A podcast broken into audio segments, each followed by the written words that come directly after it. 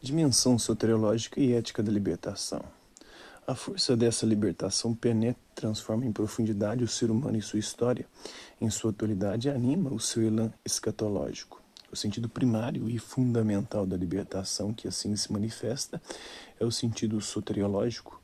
O ser humano é libertado da escravidão radical do mal e do pecado. Nessa experiência da salvação, o ser humano descobre o verdadeiro sentido da sua liberdade, já que a libertação é restituição da liberdade. Ela é também educação da liberdade, isto é, educação para o reto uso da liberdade.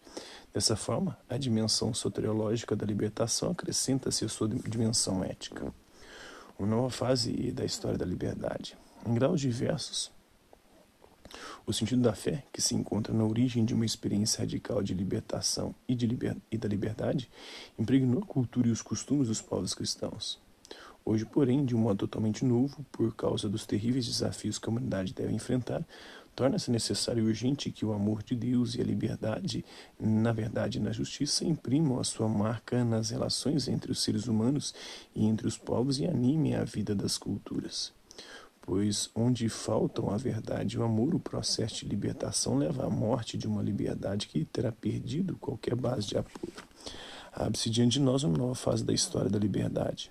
As capacidades libertadoras da ciência, da técnica, do trabalho, da economia e da ação política só darão fruto se encontrarem sua inspiração e medida, na verdade, no amor mais forte do que o sofrimento revelados aos seres humanos por Jesus Cristo.